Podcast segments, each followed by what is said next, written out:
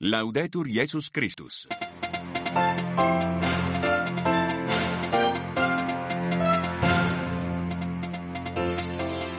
À Gaza, la population exposée à un risque de famine, principalement dans le nord du territoire selon l'ONU. Dans le sud, la situation sanitaire préoccupe énormément également.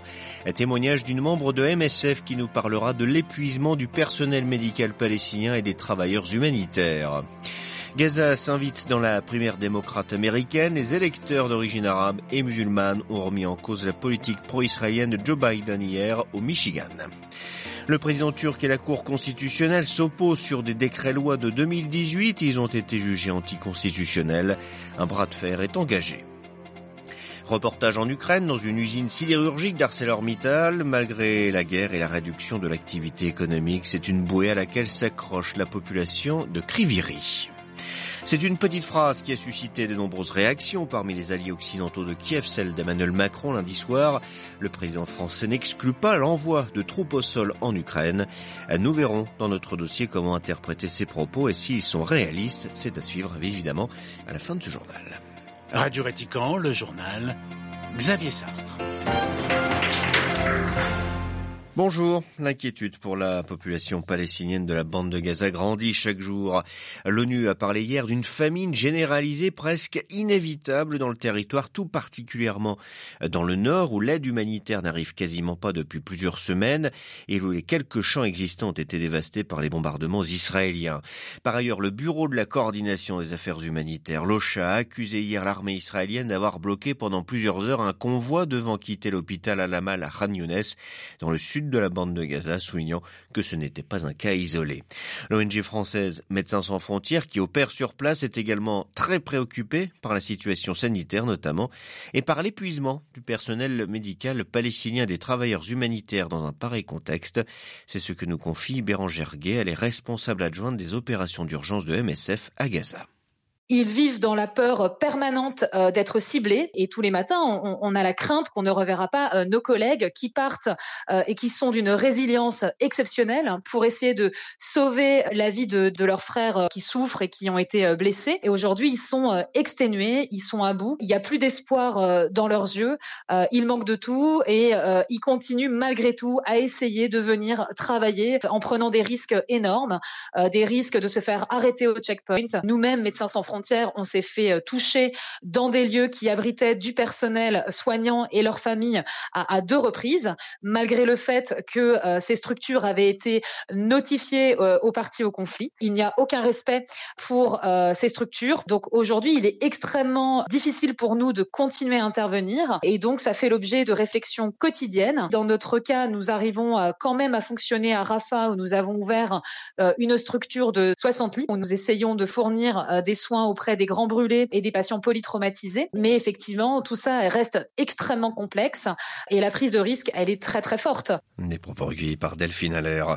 Après avoir annoncé qu'Israël pourrait cesser les combats pendant le ramadan, l'administration américaine a donné quelques détails hier. Les discussions engagées par les États-Unis, l'Égypte et le Qatar portent sur une trêve de six semaines à partir du 10 ou du 11 mars, devant amener à la libération d'une partie des 130 otages restants. Un otage serait relâché un ainsi chaque jour contre 10 Palestiniens détenus en Israël. La Hamas exigerait aussi une augmentation de l'aide humanitaire. Sur le front nord, les bombardements ces deux derniers jours de part et d'autre de la frontière entre Israël et le Liban inquiètent. ONU et États-Unis ne veulent pas voir d'escalade dans cette région et poussent pour une solution diplomatique. La guerre à Gaza, elle s'est invitée dans la campagne présidentielle américaine et plus précisément dans la campagne du président sortant Joe Biden. S'il a largement remporté le scrutin démocrate dans le Michigan, il a dû faire ses comptes avec sa politique pro-israélienne dans un État du Midwest comptant une importante population musulmane et d'origine arabe. Les précisions d'Edouard Maille. Le Michigan devait être une formalité pour Joe Biden, mais depuis plusieurs semaines, des associations pro-palestiniennes appelaient les démocrates à voter blanc, un vote de contestation contre le président et son soutien à Israël. Leur objectif initial, 10 000 votes blancs. Au final, ils ont obtenu plus de 50 000 voix, soit 13% Ces résultats ne remettent pas en cause la victoire de Joe Biden, mais soulignent les divisions des démocrates et la position ambiguë du président. Ce mardi, les États-Unis ont annoncé 53 millions de dollars pour Gaza, rappelant qu'ils sont le principal financier de l'aide humanitaire. Mais en même temps, Washington continue de livrer des armes à Israël et a plusieurs fois utilisé le droit de veto à l'ONU contre des cessez-le-feu. À neuf mois de l'élection présidentielle, le risque pour Joe Biden est de perdre l'électorat pro-palestinien alors que la course à la Maison-Blanche s'annonce particulièrement serrée. À Atlanta, Edouard May pour Radio Vatican. Et du côté républicain, pas de surprise, Donald Trump poursuit sa marche triomphale vers une nouvelle investiture, emportant la primaire de son camp avec 67% des voix contre sa seule rivale, Nikki Haley, créditée de 27% des suffrages. L'ONU, on l'a vu, s'inquiète de la situation humanitaire à Gaza. Elle exprime aussi ses craintes pour Haïti. Les Nations Unies demandent à 674 millions de dollars pour 2024 afin d'aider 3,6 millions de personnes dont la vie est menacée par la violence des gangs qui s'est propagée aux zones rurales isolées. L'ONU décrit les nombreuses attaques contre les hôpitaux, les écoles et les lieux de culte. Recep Tayyip Erdogan doit revoir sa copie dans un arrêt datant de l'automne dernier, mais dont le contenu n'a été publié que hier au journal officiel. La Cour constitutionnelle turque annule une série de mesures contenues dans le premier décret-loi présidentiel signé par le président Erdogan. C'était en 2018. La Cour avait été saisie par le principal parti d'opposition, le CHP. À Istanbul, les précisions d'Anand Loher. C'est une décision qui ne va pas améliorer les rapports entre la Cour constitutionnelle et le président Erdogan. La haute juridiction a prononcé l'annulation de 37 dispositions d'un texte symbolique, le premier décret-loi signé par Recep Tayyip Erdogan en juillet 2018, deux semaines après l'entrée en vigueur de son régime hyper-présidentiel. La Cour estime que certaines compétences accordées à la présidence de la République et à des ministères violent la Constitution ou qu'il aurait fallu en passer par la loi, c'est-à-dire par le Parlement pour les faire adopter. Par exemple, celles qui permettent à la présidence d'employer pendant trois ans des juges et des procureurs, ou celle également annulée qui l'autorise à collecter des informations sur les hauts fonctionnaires. Une autre encore qui confie au ministère de l'Urbanisme des compétences normalement dévolues aux mairies. Pour Tayyip Erdogan, c'est un nouveau camouflé de la Cour constitutionnelle, la seule institution qui peut encore se prévaloir d'une certaine indépendance. Le chef de l'État a fustigé plusieurs de ses décisions récentes, notamment celle qui exige la libération du prisonnier politique Janat Alay et appelé à une réforme de la la plus haute juridiction. À Istanbul, du Vatican. La MONUSCO, la mission de l'ONU en République démocratique du Congo, commence officiellement aujourd'hui son retrait du pays. Le gouvernement congolais réclamait son départ, la jugeant inefficace. Les clés d'une des bases des casques bleus au sud Kivu ont été remises aux autorités congolaises. Cela fait 25 ans que la MONUSCO était présente en RDC. Elle compte aujourd'hui 15 000 soldats. Ce retrait s'effectuera en trois phases jusqu'au 30 juin avec le départ des derniers éléments civils de la mission. Avant de passer aux nouvelles concernant l'Ukraine, un mot concernant le pape. François assurera bien l'audience générale ce matin dans la salle Paul VI. Vous pourrez suivre, comme tous les mercredis, la catéchèse du Saint-Père sur notre site internet ou sur notre page Facebook en direct et commenté en français.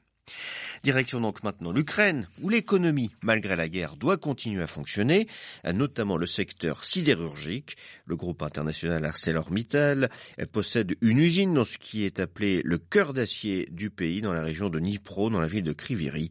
L'activité est réduite, mais l'entreprise constitue toujours le plus gros employé de la ville. Reportage à Kriviri d'Inès Gilles. À l'entrée de l'entreprise, une immense affiche représente une fillette ukrainienne entourée par un soldat et un métallurgiste, deux piliers de la résistance, avec l'inscription en ukrainien Ensemble jusqu'à la victoire.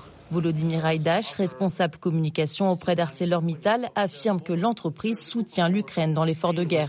Nous sommes auprès de l'Ukraine. On représente une part importante de l'économie du pays. Un tiers des taxes de Kriviri viennent de notre entreprise. Avec l'arrêt des exportations par la mer Noire, ArcelorMittal n'utilise que 30% de sa capacité de production à Kriviri. Malgré tout, son poids sur l'économie ukrainienne, fortement malmenée depuis le début de l'invasion, n'est pas négligeable.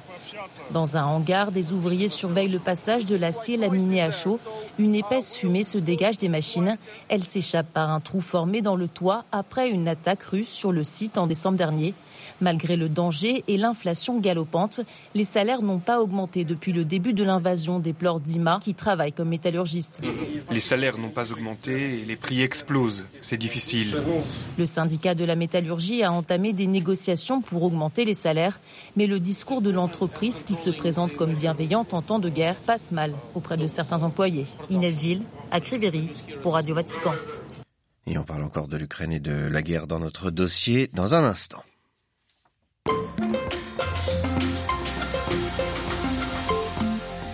La perspective d'envoyer des troupes au sol en Ukraine de la part des pays occidentaux est un scénario effrayant. Les mots sont du secrétaire d'État du Saint-Siège, le cardinal Paroline, en réaction à la proposition lancée lundi à Paris par le président français Emmanuel Macron lors d'une conférence de soutien à l'Ukraine. Si Kiev a salué un bon signe dans le message du président français, la proposition française crispe les débats. De nombreux pays comme l'Allemagne, la Grande-Bretagne et même les États-Unis ont fermement rejeté l'idée d'envoyer des soldats sur le territoire ukrainien. Alors comment interpréter cette proposition française? L'envoi de troupes est-il bien réaliste? Élément de réponse ce matin avec Johan Michel. Il est spécialiste des questions de défense à l'International Institute for Strategic Studies de Berlin. Dans ses propres propos, il est délibérément vague parce que je pense que le plus important pour lui, c'est de se préserver une liberté de manœuvre politique, c'est-à-dire de se préserver la possibilité d'envoyer des troupes si nécessaire, y compris de manière cachée ou discrète. Plus directement, il donne un exemple de troupes qui pourraient être envoyées pour faire de la maintenance de matériel livré à l'armée ukrainienne et la possibilité de dissuader. Alors là, faut séparer les deux. La maintenance, ça s'est vu à de nombreuses reprises pendant la guerre froide, notamment, hein, les deux camps ayant des euh, conseillers ou des techniciens au service euh, de forces armées qui étaient en guerre contre les autres. Par exemple, on pensera aux soldats soviétiques qui étaient déployés au Vietnam Nord ou en Corée du Nord et qui ont enregistré des pertes sous l'effet des bombardements américains. Malgré tout, cela nécessite d'être capable d'accepter des pertes parce que forcément, si vous les déployez de manière discrète, sans déployer les moyens de les protéger, par exemple contre des attaques euh, aériennes, cela veut dire que vous allez avoir des pertes et que vous n'en ferez pas forcément une publicité énorme parce que derrière, on pourrait à la maison vous reprocher de ne pas défendre vos soldats. Donc, il faut être capable de conserver un minimum de discrétion, si vous voulez, euh, et d'accepter les pertes, euh, si vous voulez éviter justement euh, une escalade. Encore une fois, ça se fait. C'est pas forcément la politique la, la, la, plus facile à tenir sur le temps long, mais mais c'est fait. L'hypothèse d'un envoi de troupes est donc une manière de préparer les opinions, mais aussi de lancer un avertissement à Moscou. Oui, et là-dessus, je pense là ça c'est ma position de chercheur, je pense que c'est une erreur que pourraient faire certains pays européens en excluant par principe, de manière dans leur esprit à éviter une escalade, exclure par principe quoi qu'il arrive, c'est en fait encourager une escalade. Je vais prendre un parallèle historique, mais dire dans les années 20, nous ne déclarerons pas la guerre à l'Allemagne, quelle que soit sa politique étrangère, ça nous amenait d'abord à Munich et donc in fine, ça nous amenait à 1939. Et malheureusement, euh, voilà, on avait déclaré la guerre illégale, on s'est retrouvé dans cette position où on s'était privé des outils possibles de négociation. Et dans la négociation, il y a la menace de recours à la force. Si on l'a exclu, mais que notre adversaire ne l'a pas exclu pour lui-même, alors malheureusement, on est dans une situation où on risque d'encourager l'adversaire, surtout ce type d'adversaire-là, à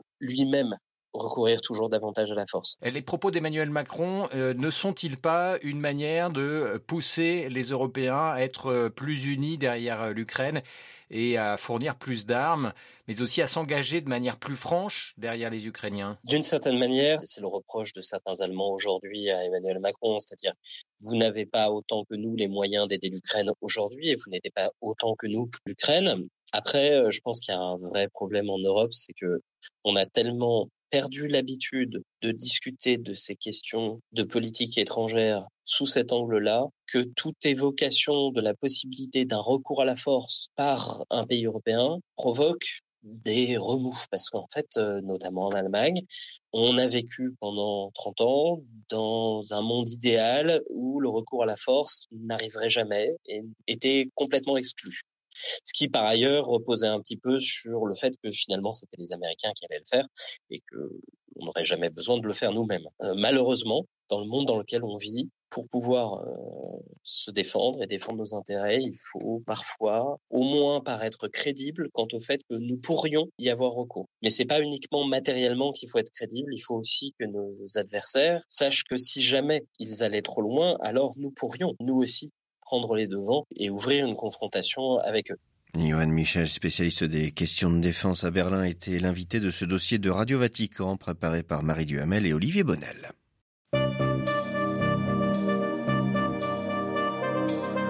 Voilà, c'est la fin de cette édition. Prochain retour de l'actualité en langue française, ce sera 13h, heure de Rome. D'ici les rendez-vous sur notre site internet www.vaticannews.va ainsi que sur notre page Facebook et notre compte XX Twitter. Excellente journée à toutes et à tous.